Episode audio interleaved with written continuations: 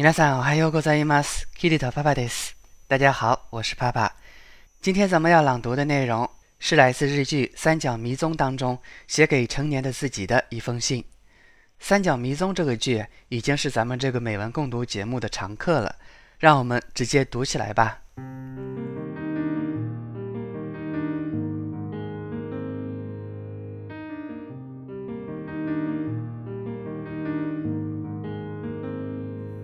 大人になったあなたへ。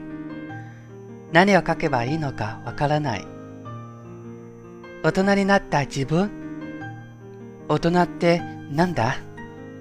僕にはわからない。想像もつかない。僕が僕たちがやがてどんな大人になっているのか。僕たちはいつ大人になるのか。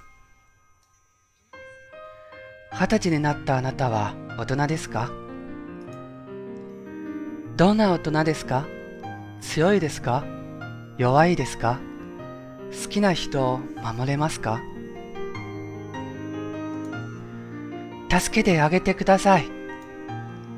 僕はまだ子供だから、どうすればいいかわからないから、でも、すごく悩んでると思うから、桂木幸恵さんを助けてあげてください。助けてあげてください。今日の朗読はこれでおしまいです。ご清聴ありがとうございました。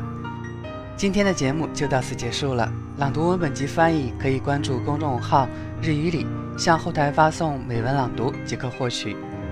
你也可以向公众号后台发送“好友”两个字，与我取得联络。咱们下期节目再见，我爱你们。